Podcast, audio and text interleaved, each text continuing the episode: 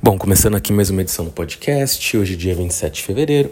Como sempre, só relembrando que todas as análises feitas aqui são apenas baseadas em informações públicas e não se caracterizam como qualquer tipo de recomendação de investimento. Bom, como sempre, né, como eu costumo fazer, vou começar aqui por um panorama internacional, depois chego no Brasil, né? Acho que a gente está tendo semana de resultados, então tem bastante coisa para falar. Mas começando aqui no panorama internacional primeiro, uh, vou começar pelos Estados Unidos, que está ali agora, né, sobre um, um risco ali uh, de shutdown mais uma vez, né? Nos últimos tempos isso foi bem comum, na verdade, desde o final do ano passado, né? Porque os Estados Unidos, na verdade, vem, não vem chegando a um acordo. Né? Os Estados Unidos, eu digo o Congresso e o Congresso, né? Tanto a Câmara quanto o Senado, Câmara dos Representantes e o Senado, não chegaram a nenhum acordo para uma solução de longo prazo para a dívida norte-americana. Então, dia 1 de março vence ali, né? O, na verdade, vai se atingir o teto do limite da dívida para quatro setores do governo que não vão conseguir mais honrar digamos, suas contas diárias, inclusive salários de funcionários e coisas do gênero. E dia 5 de março, isso acontece para outros oito setores, né? Então, os 12 setores que, digamos, as despesas são separadas ali, ficariam sem dinheiro para honrar suas despesas de dia a dia, inclusive. Uh, o momento não é muito simples, tá? Porque, como se sabe, o Mike McCarthy, né? O McCarthy, o antigo presidente da Câmara dos Representantes, foi tirado ali, né, uh, de forma até humilhante, dá para se dizer, né, pelo, basicamente pelo seu próprio partido. Os democratas votaram contra ele, mas sete republicanos votaram ali para tirar ele, ele do poder. Então, enfim, uh, pós a saída dele, teve-se muita dificuldade em se eleger um novo presidente republicano para a Câmara dos Representantes. Teve várias votações, muitas negociações de bastidores, uh, várias pessoas se apresentaram e ninguém conseguiu verdadeiro apoio. O Jim Jordan ali, né, que um ex-pugilista ali, que teria até um, um, apoio até um pouquinho mais caro do Trump, foi ali talvez um dos nomes que tentou por mais tempo, mas acabou sendo ali do Mike Johnson, que nem era um, digamos, um congressista muito conhecido, mas é o atual speaker ali, né, o presidente da Câmara dos Representantes dos Estados Unidos. E, e, é uma pessoa assim, um, como eu disse, por, justamente por não ser um deputado tão conhecido, tão representativo, uh, não encontrou tantas vezes o Biden, não parece estar, tá, apesar de ter algumas declarações sobre o assunto, não parece também, não acho que ele queira o shutdown, mas também não parece alguém que esteja trabalhando tão ativamente sobre isso. Acho que, claro, nas últimas semanas, você entrar na internet, você vê milhares de declarações dele, mas quando você vê alguns sites ali falando sobre os meandros em Washington, não acho que ele queira o shutdown, mas acho que ele está um pouco uh, travado ali, justamente que o Partido Republicano hoje em grande parte, é um partido do Trump. E o próprio Trump falou num, num, num town hall da CNN ano passado que, enfim, quando ele era presidente, ele achou, achou, absurdo quase ter tido um shutdown, mas agora que o Biden é o presidente, ele queria mais é que tivesse um shutdown e riu, e a plateia riu. Então é aquela coisa, né? Enquanto for presidente, pô, não pode acontecer esse tipo de coisa, é um absurdo. Quando os outros são, que o país pare e não tem problema. E, e assim, não duvido que outras pessoas do outro lado também agiriam de forma semelhante, mas é um pensamento bem mesquinho, para dizer o mínimo, né? E bom, uh, o Mike Johnson, nesse sentido, parece ter medo, sim, não que ele não queira chegar num acordo, mas de uh, provocar o Trump nesse processo de negociação. Como eu disse, é, é um deputado nem de tanta expressão assim, apesar de ser o speaker. E tem também questões muito complexas de discussão ali, porque, primeiro, você tem a questão da imigração, né? Acho que por, provavelmente vai ser um dos principais temas da campanha eleitoral no qual os republicanos ali no Senado chegou até um acordo para se fazer um, um pacote ali, tanto de mais dinheiro para para a fronteira, principalmente para a fronteira sul com o México, né? Uh, na região do Texas ali. Uh, levar mais dinheiro para lá e ter regras mais, um pouco mais duras com relação aos imigrantes que entrassem.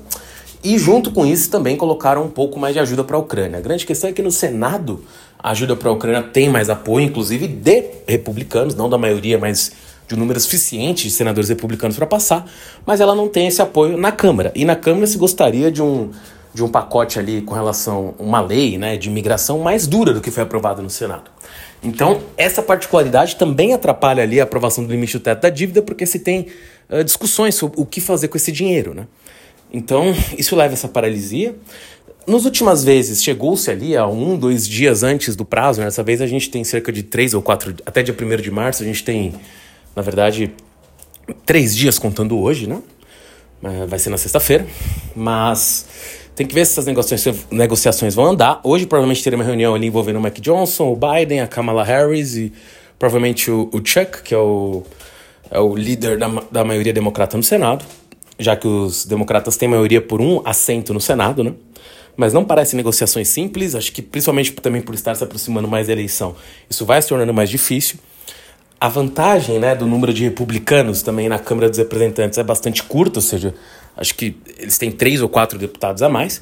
E um desses deputados que eles tinham a mais se tornou um democrata, né? Porque o, o nosso compatriota, né? Para quem está ouvindo aqui do Brasil, até porque eu estou falando em português, o George Santos foi perdeu perdeu o seu cargo de representante. No distrito dele houve uma nova eleição e se colocou ali uma candidata republicana que, ironicamente, é registrada como democrata, mas concorreu pelos republicanos, enfim, se tornou uma republicana, mas a filiação partidária dela ainda é democrata, é, nesse, no terceiro distrito de Long Island, se eu não estou enganado. E, bom, é, ou de Nova York, enfim, Tree, New York. Um, e do outro lado concorreu, na verdade, o antigo ocupante da cadeira, porque na verdade a cadeira que o George Santos ganhou, e ganhou, salvo engano, por 8 ou 11 pontos, ganhou por uma distância grande, era de um, de um que agora não vou lembrar o nome dele para ser bem honesto, mas era de um congressista que tentou concorrer, eh, um democrata, que tentou concorrer nas primárias, ao, na verdade como candidato independente, apesar de ser democrata, ao governo de Nova York, não, não ganhou né, a indicação do partido, não conseguiu ser eleito, e o George Santos acabou ganhando de, uma, de um outro candidato democrata que entrou ali na corrida porque o, o assento ficou vago.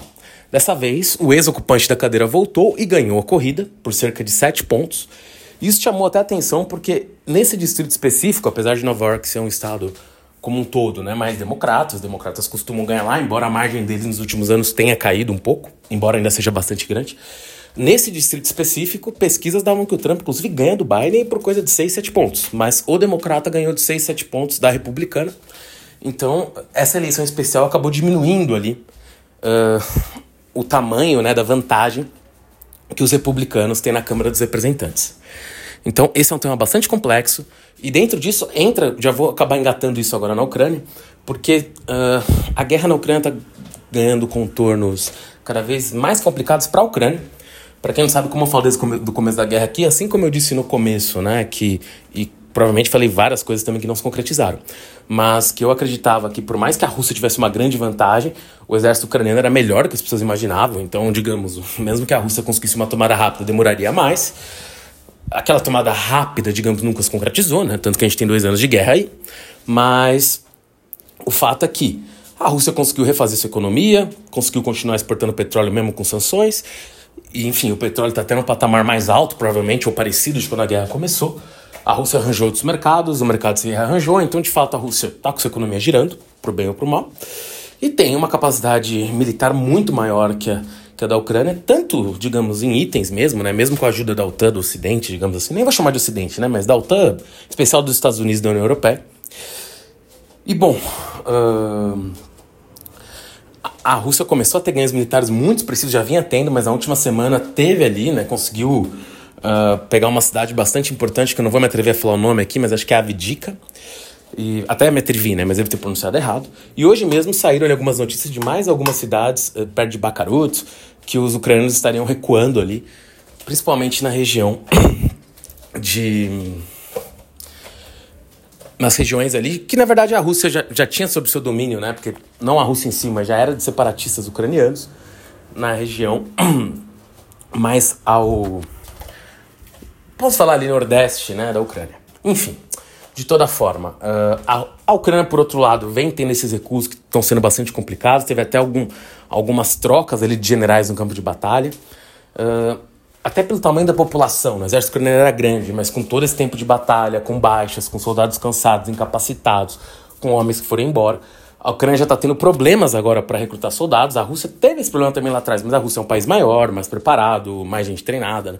Então a Rússia conseguiu refazer suas tropas, enquanto a Ucrânia agora está tendo até que lidar ali com a possibilidade de ter que fazer uma chamada compulsória de tropas, que seria bastante uh, impopular a Ucrânia também está sem eleições, né, digamos, enquanto perdurar a guerra, digamos assim. Então, o Zelensky até colocou uma pausa em eleições, então isso também gera maiores celeumas internos né, dentro da Ucrânia, não é mais una uma unanimidade, provavelmente o Zelensky, como já foi. E no cenário também acontece, e nos Estados Unidos especificamente, que é o país que mais ajudou, uh, é, tanto militarmente quanto financeiramente, a Ucrânia, né? É uma coisa que se confunde com a outra, porque quando você está dando esses equipamentos militares, no fundo, eles custam dinheiro, né?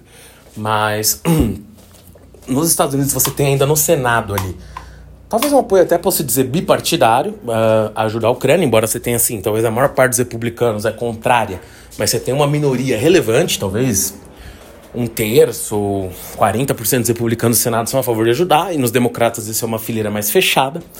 Enquanto na Câmara, uh, boa parte dos republicanos é contrária a isso, e mesmo dentre os democratas tem esses questionamentos, embora também seja uma fronte mais unida em torno da ajuda. Então isso travou a ajuda para a Ucrânia. E como o próprio Zelensky falou numa entrevista esses dias, se não tiver ajuda, não sabe o que vai acontecer com a Ucrânia, né? Então acho que uh, passa muito pelo que os Estados Unidos vai fazer nas próximas semanas aí com relação a isso. Se, inclusive se, o, se as negociações para o aumento da, da, dívida vão contemplar essa ajuda para a Ucrânia ou não. E para a Rússia, né, a situação, ao menos no campo de batalha, parece mais promissora nesse momento. E eu diria, inclusive, que a Rússia, vendo o que está acontecendo, provavelmente, como até tomou essas duas cidades, uh, Hoje até lembrei na, o nome da província, em Donetsk, né? Tomou essas duas. Essas duas. Um, essas duas. perdão. Essas duas cidades ali na região de Donetsk. E provavelmente vai continuar com esse avanço rápido. Até farejando, entre aspas, o sangue, né? Os problemas que estão tendo ali. Tanto que teve aquele. a conferência de Munique ali para eles conversarem e não saiu muita coisa, né? Uh, dali. Nesse sentido. E a Alemanha fala que vai dar mais dinheiro, mas ao mesmo tempo, enfim, o próprio Scholz fala que não vai dar mísseis mais potentes para a Ucrânia, porque isso poderia levar a uma retaliação russa contra a Alemanha. E aqui não estou fazendo juízo de valor sobre tudo isso, estou apenas falando que a Ucrânia não tem muito para onde correr e a Rússia está bem colocada na situação nesse momento, né? Pensando no campo de batalha e tudo mais. Agora, ontem, né, uh, ainda no âmbito de uma reunião da OTAN que está rolando, o Sarkozy, não, desculpa, que Sarkozy, ó, como tá minha cabeça? O Macron. Sarkozy já faz tempo que não é mais presidente da França. O Macron falou ali que, bom, uh, não se poderiam descartar mandar soldados de outros países para lutar na Ucrânia. Olha, isso seria um, um escalonamento da guerra realmente muito maluco. Seria basicamente a OTAN contra a Rússia. A gente está falando de uma, entre as Terceira Guerra Mundial, porque não sei se a China entraria diretamente, mas provavelmente passaria de forma ainda muito mais clara a armar, a, no mínimo, a Rússia. O Irã provavelmente também, tá? Que o Irã produz drones, produz tudo. A Turquia provavelmente venderia para os dois lados. é uma integrante da OTAN, mas duvido. E, e, e tem um, para os parâmetros né, do mundo atual, tem uma indústria militar bastante desenvolvida. E aí fica a questão do próprio Estados Unidos, né? Porque os Estados Unidos, ainda que uh, o Biden seja reeleito, porque o Trump aparentemente tenderia a ter mais distância desses conflitos internacionais, é o que ele tem, tem ao menos falado na campanha, a gente tem que ver se isso se concretizaria, mas as falas têm sido nesse sentido. Uh, muito dificilmente mandaria soldados, né? Ele tem, tem as bases na, na Europa, tem base, uma base muito grande na Alemanha, tem um, um poucos soldados ali em outros países da OTAN, mas eu não consigo ver os Estados Unidos mandando novas tropas ali para a região. Então teriam que ser tropas uh, europeias, digamos assim, né? E a própria França, Inglaterra, Alemanha e outros, outros países da região não me parecem ter tropas suficientes ali para fazer frente numa guerra dessa, né? Eles têm poucos batalhões hoje compostos, não investem nem o mínimo que a OTAN pede em segurança. Talvez o maior entusiasta disso que o Macron acabou verbalizando seja a Polônia, né? A Polônia, até por causa das guerras históricas que tem com a Rússia, tem muito medo ali da Rússia ocupar a Ucrânia e continuar para frente, os países bálticos também, né? Eu mencionei mais a Polônia porque a Polônia, digamos, é o maior desses países em termos de PIB, de tamanho, de população, mas os e não é um país báltico, mas os países bálticos estão na mesma tem o mesmo ponto de vista que, que, que a Polônia nesse sentido, né? Tem bastante mais medo de uma, uma digamos, de uma continuação ali de agressividade russa indo para outros países. Então eu acho que a fala do Macron foi meio impensada, não acho que isso vai acontecer, mas é aquela coisa para dar, um, dar uma assustada, e claro, e aí a gente estaria falando de um evento de capacidade uh, desastrosa muito grande, caso isso aconteça, seria uma escalada que até pouco tempo atrás não era pensada, e como eu disse, eu continuo achando improvável, no entanto, não dá para ser descartado a partir do momento que foi dito, né? Porque até então não se falava nisso. Inclusive tem quem diga, né? Eu não vou entrar no mérito, assim como a Rússia tinha ali, a galera do grupo Wagner e outros caras lutando, tem quem diga também que sim, tem sim, já alguns americanos e europeus e pessoas de várias áreas lutando na Ucrânia deve ter mesmo, né? A questão é a quantidade. Se você tem ali pequenos grupos que foram para treinamento, então é uma coisa. Se você começa a mandar brigadas, pelotões, a coisa muda de sentido, muda de tamanho, né, de sentido. Bom, agora eu vou, na verdade, puxar esse assunto de forma muito uh, curta, porque eu acho que nem casa tanto com o podcast, mas falando ali sobre a questão de Israel e Gaza, não casa no sentido de que acho que eu não, nesse momento, um, porque eu vou mencionar o Brasil também nisso, e não acho que tem, pro Brasil, tá? Não tô falando da situação da guerra que é muito mais complexa, né, do, do conflito lá, uh, entre uh, Israel e Hamas, enfim, mas Israel também, enfim, devastando a faixa de Gaza ali, então é bastante complexo. Mas uh, Israel tá ali naquela questão se vai invadir Rafah ou não, Possivelmente os reféns estão lá mesmo, então é uma situação bastante complexa, mas é, no sentido de que, tudo bem, os reféns estão lá, mas se entrar, vão matar milhares, sei lá quantos mil civis, enfim. Então é, é muito complicado. Tanto que países que apoiavam, digamos, de forma mais clara Israel já estão falando: olha, toma cuidado com isso, cheguem no acordo, façam cessar-fogo e venham se dá para os reféns sem ter que fazer isso. Uh, e na verdade a impressão que dá, né, e aqui eu não tenho uma pesquisa tão clara, pesquisa que tem é que a maior parte do povo israelense nem quer mais o, o Bibi no poder já, né, há algum tempo. Mas parece apenas interessar o Bibi não ter esse cessar-fogo, ou seja, ele sabe que quando ele sair do poder ele pode ser preso, ele pode enfrentar julgamentos bastante complexos, eu não estou falando nem só da comunidade internacional, mas em Israel, né, e, e nem só relacionados à guerra agora, ou tanto ao que aconteceu na, na, no conflito agora, quanto à falha de segurança que levou ao ataque lá em outubro, quanto, na verdade, aos crimes de corrupção que ele responde diante, as acusações, digamos assim, vai para ser legalista, mas a, as questões de corrupção que ele responde ainda antes. Então ele não quer sair do poder e ele continua na guerra, fica mais difícil tirá-lo, né? Então esse é o principal beneficiário e é quem, no fundo, está levando isso para frente, embora sim com a conivência do resto do gabinete de guerra, porque o Congresso israelense, o Knut, poderia tirar ele, não tiraram, né? O Knesset, na verdade, que eu até falei errado, mas pronunciei errado. Mas nesse sentido, está muito difícil entender o que vai acontecer lá, mas parece ter uma pressão cada vez maior dos Estados Unidos para se chegar a um cessar-fogo. Saíram notícias hoje de que, de que Israel se comprometeria a não fazer nenhum tipo de ataque durante o Ramadã. O Ramadã começa, salvo engano, em 10 de março e vai até o começo de abril, acho que 8 de abril. Então, se isso acontecesse, seria uma novidade, mas tem que esperar porque as notícias estão muito desencontradas e o fato é que a guerra não para. Sobre o Brasil, não vou entrar aqui no mérito de nenhuma das falas, acho que tem muita gente fazendo isso já na internet e, e não é o que eu faço aqui, né? Não é tanto uma coisa de, de opinião sobre isso ou aquilo. Me parece que apesar de, da retórica uh, que se tornou. que adveio de uma primeira declaração, o outro respondeu, o embaixador chamado, não me parece que as coisas vão escalar. Mas aqui eu vou fazer um breve comentário né, do que poderia acontecer, digamos, entre grandes aspas, economia brasileira com uma questão dessa. Israel, sim, é um país bastante tecnológico e tudo mais, mas não me parece ter nenhuma grande implicação para a economia brasileira. O máximo, sei lá, poderiam fechar o mercado israelense para carne de frango coisas do gênero, mas é um mercado pequeno. Uh, sim, esse, aí tem uma, dois pontos que poderiam ser os únicos que poderiam afetar aqui o Brasil, mas como eu disse, eu acho que nada disso nem vai acontecer, porque não, não parece que vai ter nenhum tipo de avanço para a parte comercial. Mas seria na questão dos fertilizantes, já que a ICL, né, uma empresa israelense, vende fertilizantes para o Brasil, em alguns produtos específicos é até um exportador relevante. Né? Esse seria um ponto. E o segundo ponto seriam ali pequenas peças, tá? E aí tem que ver a profundidade dessas peças. E quase todo mundo comentou sobre esse assunto, comentou de forma muito superficial, e eu aqui também não vou tentar detalhar porque não sou um grande conhecedor, mas o fato é que tem sim componentes do KC390, o cargueiro da Embraer, que vem tendo muito sucesso em vendas pelo mundo. Tem a chance até agora de entrar no exército indiano, fez até um acordo com a Mahindra, uma empresa indiana, para produzir algumas peças lá. Uh, vendeu para a Hungria, vendeu para Portugal, tem uma encomenda grande do Brasil, está entrando em vários países da OTAN. E agora tem essa venda grande para a Índia, está tentando abrir novos mercados na Ásia. E, e nenhuma, ou digamos, nenhuma outra empresa de aviação nesse momento tem ali uma coisa um, um cargueiro né, novo, firme, o Hércules, que é o concorrente, é um avião bastante mais antigo, consome mais combustível. Então, digamos, no setor de cargueiros, o KC-390 está sendo muito bem sucedido, num nível assim que talvez nem as pessoas mais otimistas pudessem imaginar que ocorreria com essa velocidade. E tem sim componentes que provavelmente vêm de Israel. E se Israel falasse, não vamos, não vamos mais vender nada para o Brasil nesse setor, poderia ser um problema, que provavelmente tem, poderiam se achar para algumas dessas coisas outros, outros fornecedores.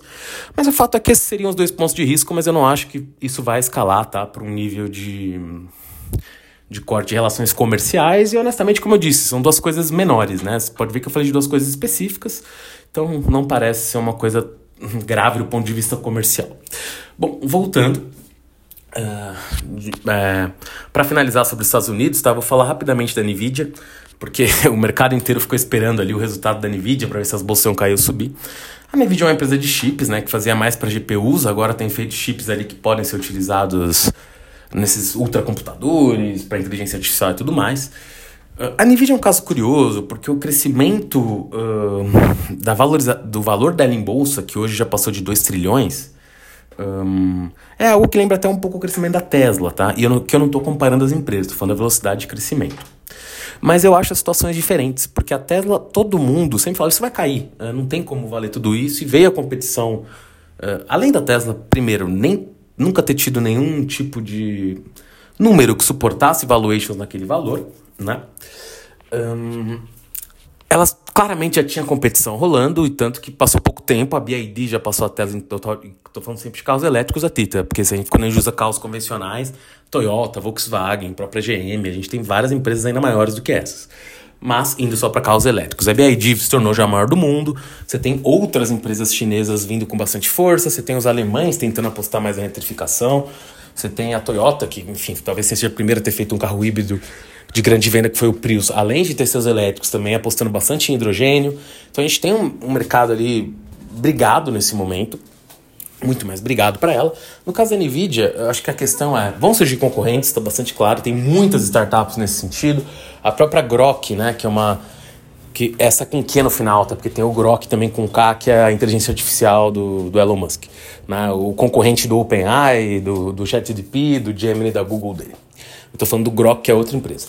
Faz chips para outros tipos de coisas. Teve ali, desenvolvimentos muito relevantes essa semana, tá com vendas muito altas, mas ela não, não concorre ainda com a Nvidia. A Nvidia, né? O tipo de chip que ela faz é bastante caro para você ter fábricas que produzem esse tipo de chip. Então são muitos bilhões de dólares, não é uma coisa tão convencional. Quem teoricamente está tentando captar dinheiro para fazer algo nessa área é o Sam Altman, né, o fundador, um dos fundadores da OpenAI e atual presidente ali. Uh, falaram até que ele estava querendo pegar 7 trilhões de dólares. Isso, obviamente, é um número fictício, né? isso não existe. Seria várias vezes o PIB brasileiro. Mas provavelmente estaria atrás de alguns bilhões ali para tentar fazer alguma coisa nesse mercado.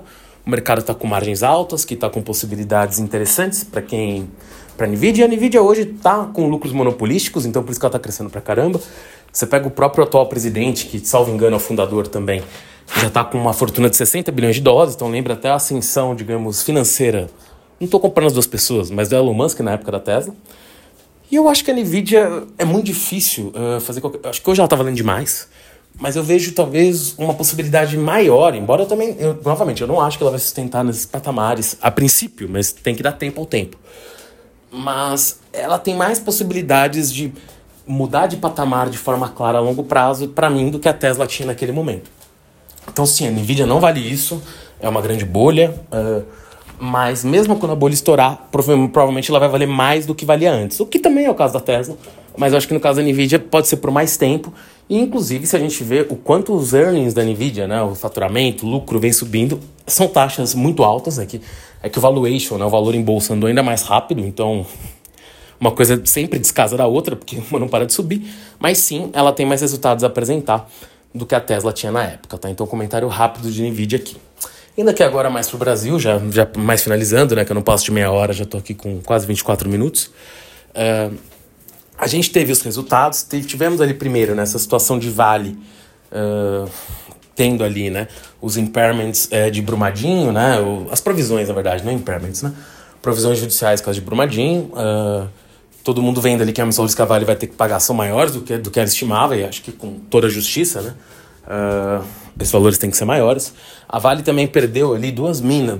Perdeu e já recuperou judicialmente, mas o governo do Pará tinha suspendido ali as licenças, né? Suspendeu as licenças de duas minas de cobre que a Vale tem no Pará. A, a mina de Sossega e a mina de Onçapuma. As duas uh, judicialmente foram repostas, mas é mais um risco. Por outro lado, a Vale fez dois negócios interessantes. Um foi um, é, que ela comprou ali 15% é, dos ativos da Anglo-América de minério de ferro no Brasil, né?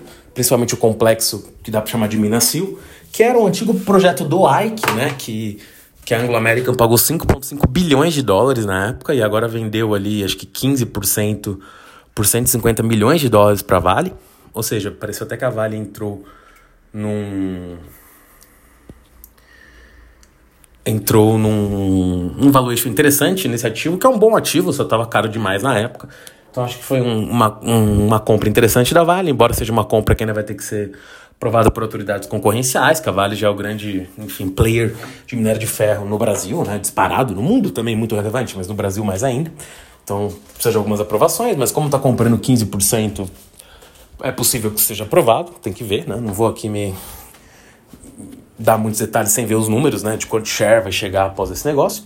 E a outra coisa foi que na Indonésia, né, tem tido, até agora teve a eleição lá, né, em que o candidato, o general, o candidato da situação ganhou, o Jokomi, né, que era o ex-presidente, deu um jeito de colocar o filho dele como vice, porque o filho dele não teria a idade para poder ser vice, mas o, o tio, né, o, na verdade não sei se é o irmão ou o cunhado de Jokomi, mas o tio do, do filho de Jacome, né, do, do atual vice-presidente, que vai, vai ser vice-presidente, mudou, né? É que é complicado falar ele mudou porque foi a Suprema Corte, mas ele foi o juiz encarregado de julgar esse caso.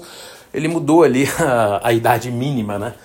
Para alguém poder ser vice-presidente, colocou uma exceção para o próprio sobrinho, o sobrinho vai ser o vice-presidente, o presidente vai ser um general ali que já perdeu duas eleições né, na Indonésia ele acabou se aliando depois, após perder a eleição, virou ministro da Defesa do atual presidente, Jocome, e agora foi eleito. Bom, a Indonésia já vem ali numa política de obrigar as empresas de, de níquel a produzirem mais níquel lá, emparedou a Vale também, disse, olha, o governo quer uma parte dessa, dessa empresa, pagou um valor, que eu acho que foi de 150 milhões de dólares, mas isso permitiu a Vale continuar com, com um percentual ali uh, na empresa na Indonésia, e o governo virou sócio e acho que é a forma que a Vale encontrou de não sair do país. Acho, não acho que foi um mau negócio, acho que a Vale continua tendo presença em níquel na Indonésia, que é o maior produtor mundial. Acho um movimento, enfim, dentro do possível acertado. Finalizando, a Vale continua ali com a briga de quem vai ser o novo presidente, ninguém tem ideia.